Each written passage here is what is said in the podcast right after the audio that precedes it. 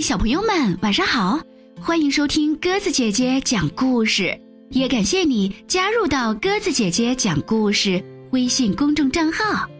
今天晚上我们来讲关于恐龙的故事。这个恐龙啊，叫便便恐龙。单听名字，你肯定就会觉得，哟，这只恐龙可太好玩了。今天啊，我们要讲到的就是便便恐龙的系列故事，《便便恐龙之遨游太空》，由英国汤姆·弗莱彻、英国道基·波伊特文字，英国加里·帕森斯绘图，马洋洋翻译，北京联合出版公司出版。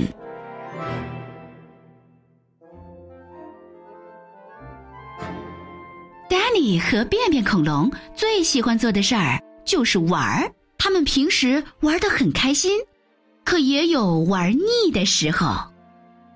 一天，他们把能玩的游戏全玩了一遍，还是觉得好无聊。Danny 问便便恐龙：“我还能玩什么呢？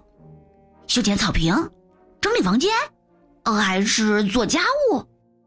要不……”咱们遨游太空吧！哦，千万别忘了带午餐哦。妈妈提醒了一句。俗话说得好，肚子饱饱，心情好好；肚子空空，心情糟糟。于是，他们各带了一份爱心午餐，出发去科学博物馆了。博物馆里有好多火箭、飞船，高的、矮的、大的、小的。形状大小都不一样，还有一架火箭等待发射呢。舱门开着，丹尼和便便恐龙正好能进去。他们把所有的危险警示都抛到了脑后，在火箭里东摸西碰，糊里糊涂的按下了按钮。突然，倒计时开始，五、四、三、二、一。发射！就这样，丹尼和便便恐龙开始了星际太空之旅。火箭越飞越高，飞过了房屋，飞过了大楼，飞过了高高的起重机，飞得比鸟还高，连飞机也只能从他们的脚下飞过。哇！我们到太空了！丹尼喊道。因为没有重力，他们浮了起来。这时，便便恐龙的肚子叽里咕噜的响起来，它饿了。哦，到午餐时间了吗？丹尼看了看表，到处寻找便便恐龙的爱心午餐。不好，他们把爱心午餐落在地球上了。他们上火箭的时候一点吃的都没带。可就在这时，破坏大王便便恐龙吃起了大餐，他大口咬下火箭上的零件线板，放到嘴里吃起来。嗯嗯嗯嗯嗯，火箭里的东西无一幸免，什么机器人呐、激光枪啊、闪个不停的红色警示灯啊，科学家们设计出来的高科技仪器都成了便便恐龙解馋的零食。连伽马射线反应锥、超光速推进器和空间牵引光束也进了它的大肚皮。便便恐龙吃起了飞船的操控装置，嘎吱嘎吱嚼得十分起劲儿。火箭里面已经被吃空了，火箭外壳上也全是便便恐龙咬的洞洞。这时，便便恐龙又打起了外太空的主意。他一个旋风脚踹开火箭舱门，闯入太空的便便恐龙更加无法无天了。他朝月亮飘过去，咔嚓一下，像咬奶酪一样咬下一大口，又顺着缺口左一口右一口啃下了大片月亮。他飞到火星上，伸手抓过火星人和火星猫。咔嚓咔嚓摇起来，火星猫和地球猫长得一模一样，只不过火星猫都戴着帅气的帽子。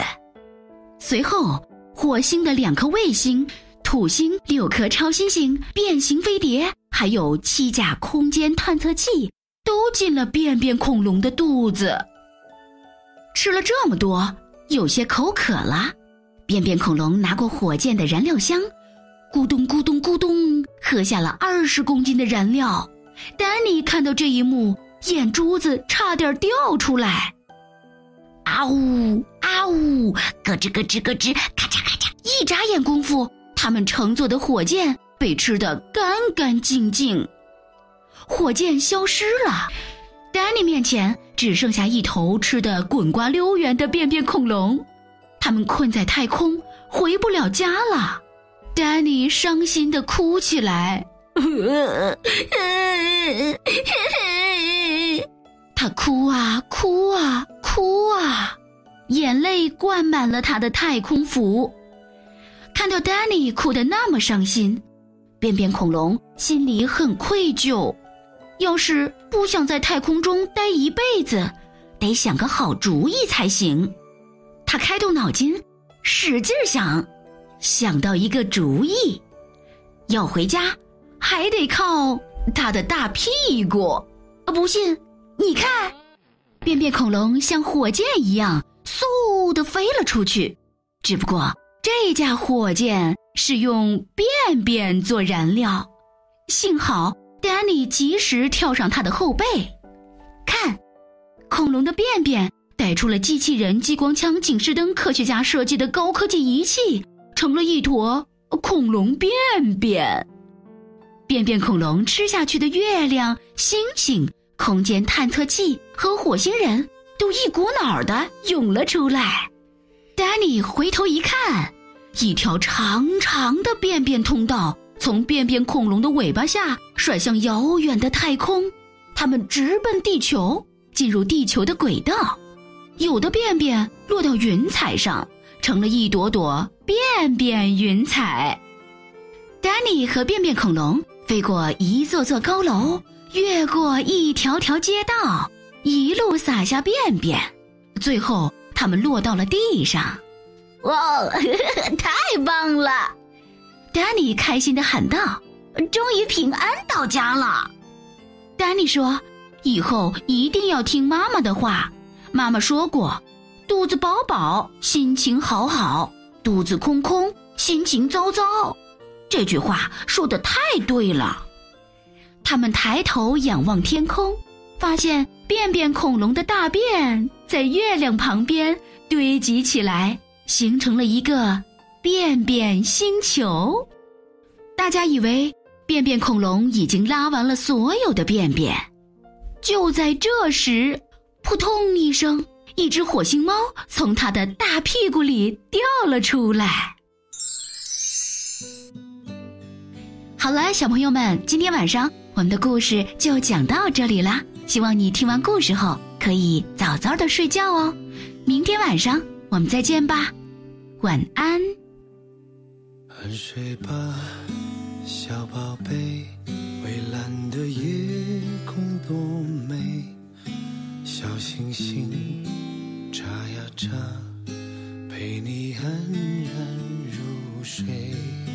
安睡吧，小宝贝，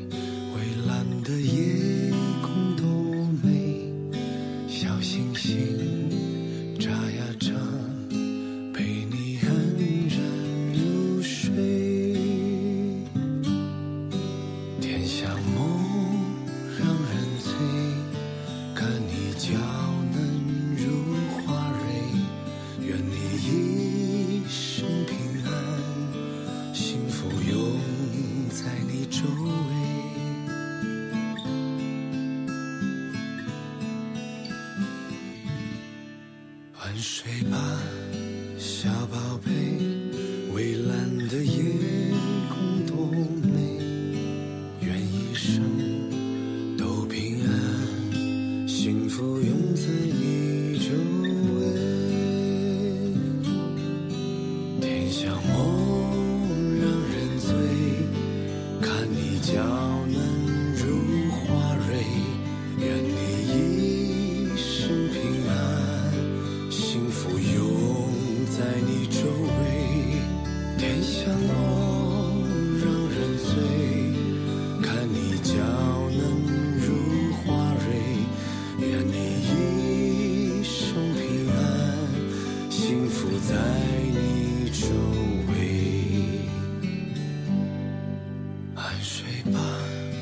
小宝贝，蔚蓝的夜。